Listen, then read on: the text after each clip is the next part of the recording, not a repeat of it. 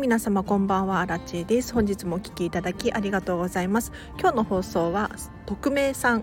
匿名希望さんの提供でお送りさせていただきます。どうもありがとうございます。今週いっぱいはこの方の提供なんですよ。本当にありがたい限りですね。先月お片付けのクラウドファンディングを立ち上げたところあのこのスタンド FM のスポンサー枠が売り切れてしまって 実は今月はですねまるまるスポンサーさんがいるんですよ。本当にありがとうございます。と言いつつ今日のテーマは見習いこんまり流片付けコンサルタント赤字ですっていうちょっと雑談がてら話をしていこうかなと思います。でスポンサーさんがいるにもかかわらず赤字なんですよ。で私は見習いこんまり流片付けコンサルタントでお片付けを仕事にしようとしているんですね。でまだ正式な片付けコンサルではない見習い期間中です。でこの期間中にめちゃめちゃ何て言うのかなお金がかかったりとか勉強したりとか、まあ、要するに赤字ですっていう話をしていこうかなと思います。でこれを聞いてですね皆さんはご自身に転用していただいたりとかあそうなんだと。うん。片付けコンサルタントってそんなに大変なんだとかあそうすればいいんだとかそういう気づきがあったりすると思うので是非参考にしてほしいなと思います。でまず何が赤字なのかっていうとまずですねお片付けこんまり流片付けコンサルタントになるためには養成講座っていう、まあ、学校ですねお片付けを教えるためのこんまりさんの学校みたいなのがあるんですけれどそれを受講しなければならないんですよ。でこれがですね今はオンラインで受講することができて、まあ、私は去年の6月に受講したんですけれどこれがねちょっと今調べてきたんですけれど18万7000円するんですね。これはあのホームページ見ていただけるともう費用が出ているのでこれ税込みかな？はい。なのでチェックしてほしい詳しくはチェックしてほしいんですけれど、まあ、私の時で確か16万6000円くらいしていたんですよね。はい。でまずここでお金を結構払っちゃってるんですよ。でもちろんそれと同じかそれ以上価値があるものを私は受け取っているのでお片付けのコンサルっていうのを仕事にしていく方法っていうのを学んでいるのでまあ赤字ではないかなと。ここの時点では、まあ、勉強代っていう感じで受け取っていますね。でまあ一見ねこれ高いとかこんまりさんすごいっていうふうに思う方いらっしゃると思うんですがもう全然そんなことなくって例えば美容師さんになりたかったら美容学校に行きますよね。でお医者さんになりたければ医学部を出たりしなければならないんですよね。でそれと同じようにお片付けを仕事にしたければお片付けの学校お片付けを学ぶっていうのは当たり前のことかなと私は思います。で学校に通うとなるとまず100万では効かないと思うんですよ。もっともっとかかると思うんですね。で私は、えっと、高卒で働いていて自分でそこからお金を稼いでいてそのお金を使っているので、まあ、別に何て言うのかないい使い方をしているなと私は思っているんです。でじゃあ何が一体赤字なのかっていうことなんですけれど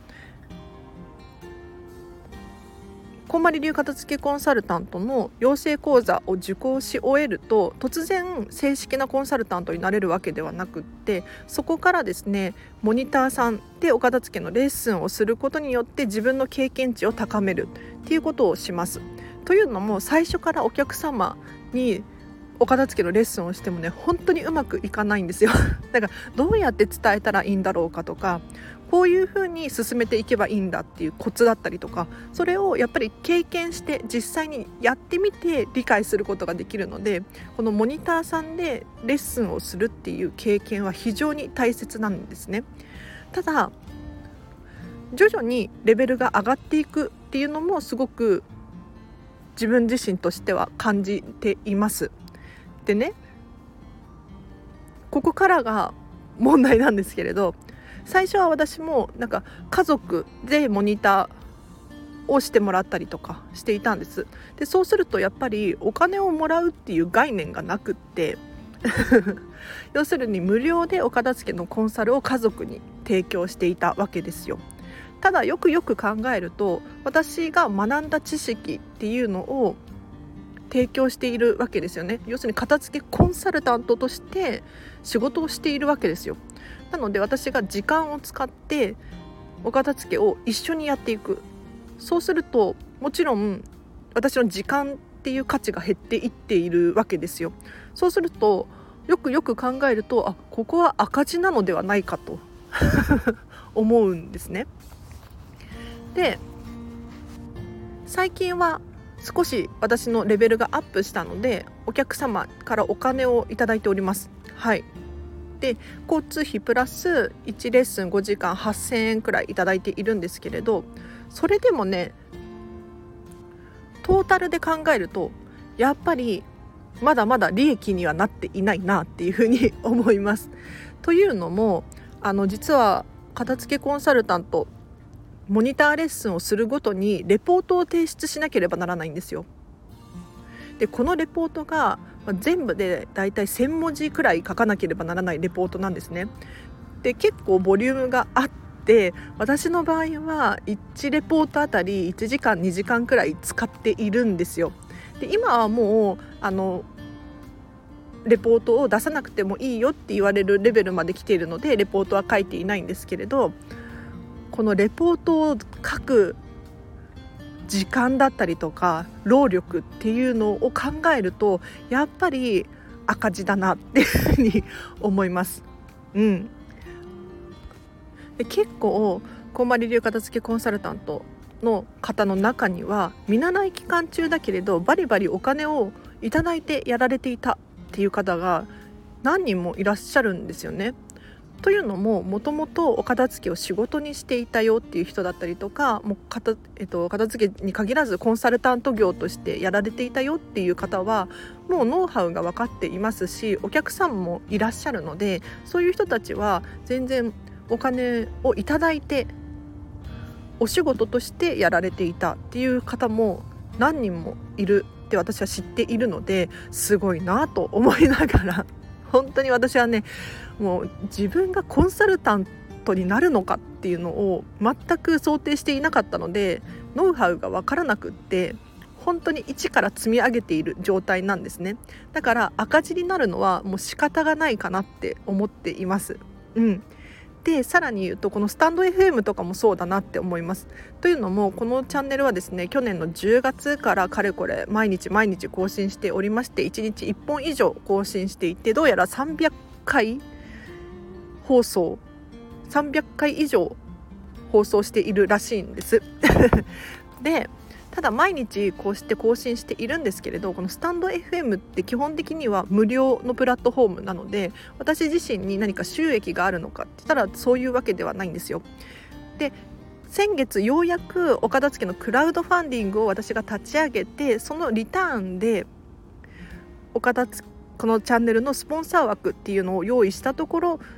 とそれがですね1週間のスポンサーさんが3000円っていう設定をしていたんですけれど、えっと、3週間分売り切れたのでここで9000円の利益がようやく出たっていう感じですね。ただまあ9000円と言いつつ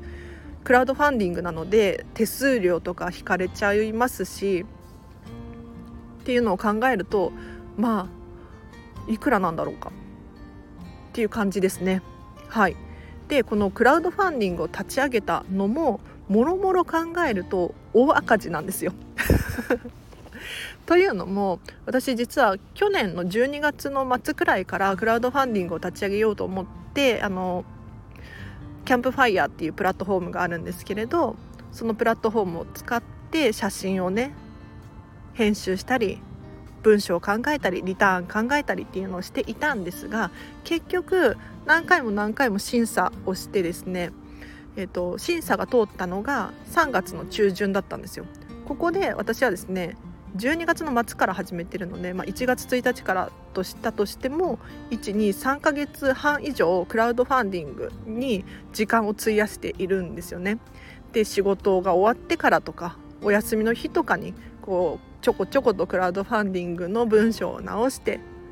編集してリターン考えてっていうのをカフェでやったりとか、まあ、お家でもやるんですけれど、まあ、仕事がねはかどるってなるとどうしても静かな環境でやりたかったりするのでまあ、お金を払って コーヒー代払ってパソコンをカタカタしていた感じなのでまあよくよく考えたら何て言うのかな時間も結構費やしているしカフェに行くっていうのもそうだしトータルで考えると結構頑張ったよなっていうふうに思います。で確かにあのクラウドファンディング支援金額が3万8500円集まったんですよ。これに対しては本当に感謝だし私のようなね見習い片付けコンサルタントで、まあ、要するにど素人がこれだけの金額を集められたっていうのは私自身はまあもうちょっといけたかなって思う一方で、まあ、私のレベルだったらこれだよねっていう風な感じでよく頑張ったよっていう風に褒めてはいるんですけれど、まあ、私が成長するために必要な時間だったりとかお金だったかなと。クラウドファンディング自体もトータル的に考えると結構時間が奪われちゃってるよねっていう話です。奪われちゃってるっていうか自分が成長できたっていうふうにポジティブに捉えていますけれど。まあよく考えたらその分稼普通にね働いていたら時給で換算したらいくらだっただろうかとか思いますよね。うん、であともう一つそうだな赤字の理由としては日々のインプットにめちゃめちゃお金使っているっていう点ですね。で別にインプットをする必要はないと思うんですけれど要するに本を読んだりとかオンラインサロンに入ったりとかして日々勉強しているんです。というのも、まあ、片付けコンサルタントっていうこんまり流片付けコンサルタントっていう資格を取得してその後実際にちゃんとコンサルタント業をビジネスとしてねやっていける力があるかどうかっていうのがすごくポイントになってくると思うんです。でそのマーケティングだったりとか、まあ、広告戦略みたいなのってどうやったらいいんだろうってすごくすごく私もね今でも悩んでいるんですけれど日々勉強することだよねっていうふうに思っているんです。でその勉強する方法私の場合はキングコング西野さんのオンラインサロンだったりとかもうかれこれ2年くらい入ってるんですけれど毎日毎日2 3 0 0 0文字読んだりとかあとは本ですね。うん、なんかお片付けに関係する本だったり全然お片付けに関係ない本だったりこの人からお片付けのレッスンを学びたいっていうふうに思ってもらえるような人間になりたくって日々月にだいたい10冊から20冊くらい本は読んでますね。で紙の本を読んだりとかあとはオーディ Audible で聞き流したりとか Kindle で、うん、電子書籍で読んだりとかいろいろなんですけれど全部合わせて10から20冊くらいは読めているかなと思います。ただやっぱり私本ポンポン買っちゃっているんですけれど本もね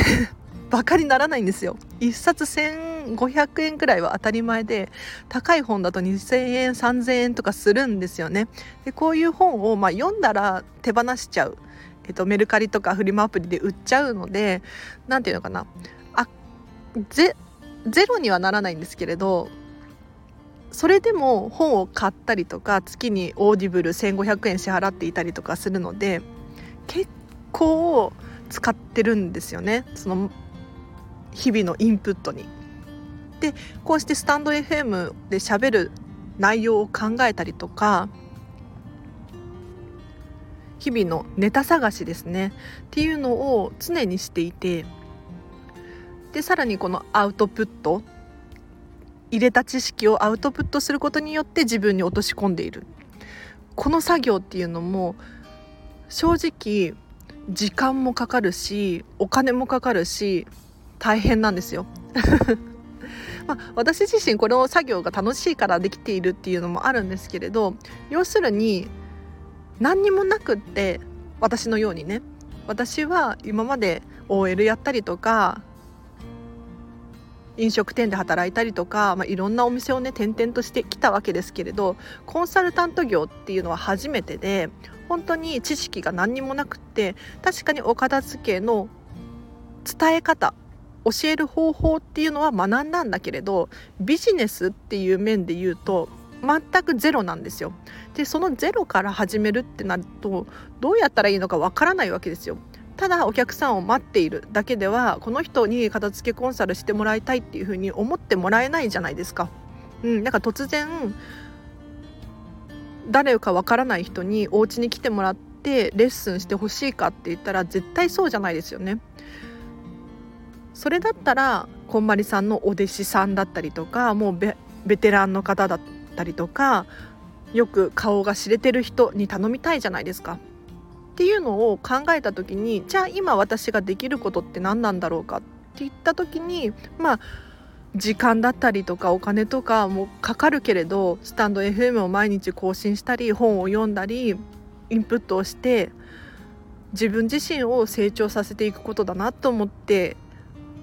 やらせていただいてるんです。で私自身こうして日々頑張っているつもりではいるんですが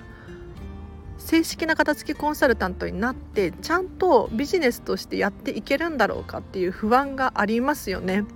でこんまり流片付けコンサルタントになるとえーと、こんまりメディアジャパンっていう会社にですね毎月3000円の登録料っていうのを払わなければならないんですよ。で3000円払うことによって私はこんまり流片付けコンサルタントっていうのを名乗ることができるんですね。ただこの3000円を払うためにはそれだけ収入がないと払えないじゃないですか。要するに1回でもレッスンができたらいいですけれど月に1回お客さんがいなかったらどうしようっていう不安は今もありますね。はい。で実は実は今年の9月にですね私はこんまりメソッドビジネススクールっていうこんまりさんのビジネス特化のお片付けの資格を取得しようと思って、えーと、また新たなスクールに通うことにしたんですけれどこれも結構お金が必要で確か66万円かなで正式なコンサルタントになると割引が効くので少し割り引かれるんですけれどそれでも結構高いんですよ。それを受講するとなるとまたお金が必要だしじゃあお金が必要ってことは稼ぎがなければならないしっていうところで今ねどうしようかなってすごくあのくるくるくるくる頭を回転させて考えております。なのでもしこれを聞いてくださっている、えっと、片付けコンサルタントになりたいなっていうふうに思ってらっしゃる方とか私のような見習いこんまり流片付けコンサルタントの方いらっしゃったら結構私はこれだけやっています。で今ですね私はどんな状況かっていうとお片付けのレッスンを8人くらいやらせていただいていて多分もうすぐ30回くらいレッスンはしていますね。ちょっと正式な数数えてないのであれなんですけれどえっとうち4人3人卒業させたかな。うん、で卒業までは行ってないんだけど最後までやったっていう方もいらっしゃいますね。うん、なんか思い出の品は自分でやるよっていう方もいらっしゃったりとかしますね。はい。なので私は見習いこんまり流片付けコンサルタントなんだけれどこれだけやっていて今こういう状況ですよっていうのを話しさせていただきましたいかがだったでしょうか？多分何かねヒントになったり参考になるところがあったんじゃないかなと。正直何て言うのかな？もっとバリバリ働いていて仕事としてうまくやられている方も何人も何人もいらっしゃるんですよ。ただ私はですねもうノウハウが何にもなくって右も左もわからないからこういう状況ですよ。要するに赤字ですよっていう話をさせていただきました。いかがだったでしょうか？参考になったかしら？なんか正式なコンサルタントさんになれれば働いて稼ぎが増えるのかなとすごいね不安ですね。どうなんですかね？やっぱり自分自身でマーケティングしていったりとか宣伝していったりとかっていうのは必要なので今もうホームページを作ろうと思ってホームページ頑張って作ってるんですけれどえっと、Shopify っていうサイトがあって誰でも簡単にホームページが作れますよっていうもうなんかテンプレートがあってそこに写真とか文章とか埋めていって自分の商品とかを貼り付けていく感じなんですけれどここがですね月3000円くらいでホームページ作れるんですね。で今そこで作っているんですけれどなかなか難しいんですよ。でこれ月3000円っていうのも払わなければならないじゃないですか。やっぱり収入がなければ支払いができないわけなので頑張っていこうと思います。で明日はですね私実は片付け相談会の予約が入っているので、うん、1時間お片付けの相談会をしてきます。これも実は先月のお片付けのクラウドファンディングのリターンだったんですけれどどんどんどんどん返していっていますね。明日で3人目のお片付けの相談会なんですけれど結構好評ですごく楽しいおしゃべりの場になってます。で皆さんすごく何かヒントがあるようでここのお片付けどうしたらいいの？みたいな感じで私がそういう時はこうしますよ。もっと詳しく教えてくださいとかそんな感じで話をしています。とっても楽しいです。でこれもようやく私はね仕事をしているなっていう感じなんですけれどこれも実は何て言うのかな。シェアオフィスで喋ったりとかしてるんですね。でどうしてそんなことしてるのかっていうとちょっと今実家に暮らしてて実家私の専用の部屋がないのであの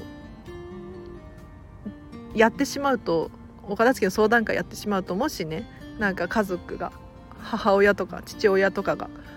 いるからね邪魔が入ったら大変じゃないですか。だからシェアオフィスに行って借りてっていうのをやってるのでちょっとお金がかかっちゃってるんですよ。そう。まあでもねクラウドファンディング3万8500円集められたしポジティブに受け取るのが大事かなと思いますうん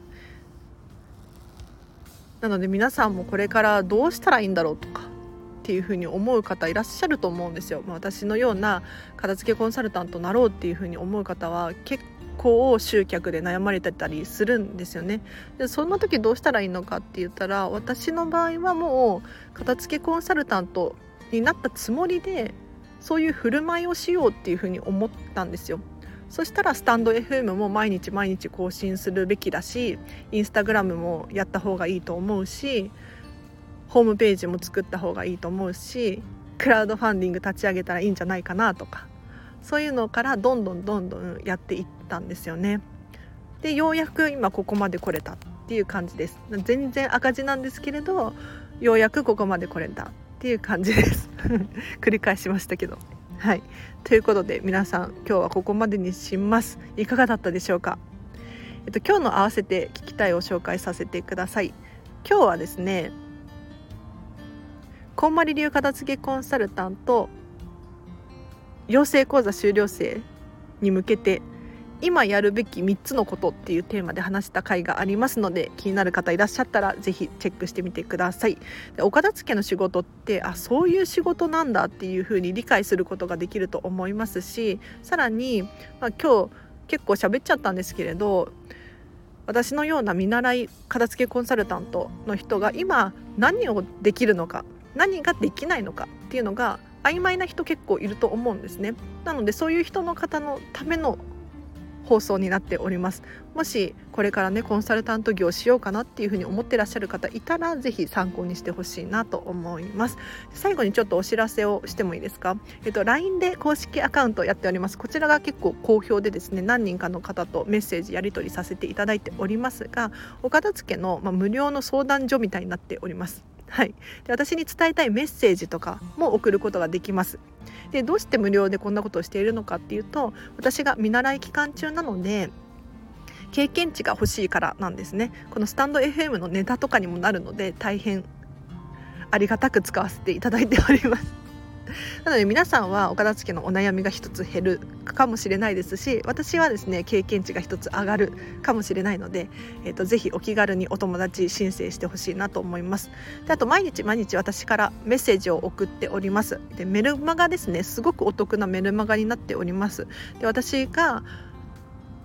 読んでいる本おすすめの本これだよとかお片付けに関するヒントだよとかそういう話をさせていただいたりとか全然関係ないアラチェの情報が届いたりしますので気になる方いたらお友達申請してほしいなと思います。リンク貼っときますね。であとノートとブログノートでブログ書いているのとインスタグラムやっております。もし気になる方いらっしゃったら、えっと、私の私生活がちょっと見れたりとかあとはお片付けのビフォーアフターの写真を載せていたりとかもするのでぜひリンク貼っとくのでチェックしてください。で最後にお片付けのモニターさんを募集しております。ちょっとさっきもちらっと話したんですけれど正式な片付けコンサルタントになると1レッスン5時間3万3000円っていうのが推奨されているんですね。税込みで3万3000円です。はい、なので皆さんこの辺りでやられてますね。でもっとベテランの人になるとやっぱりね価格が上がります。ただそれだけの価値はありますね。はい、で私の場合は見習い期間中なのでモニター価格で提供することができるんです。でモニター価格めちゃめちゃお得で私が実際にお家にお伺いして一緒にお片付けの経験値を高めていきます。なので本当に一緒にお洋服を全部出してときめきチェック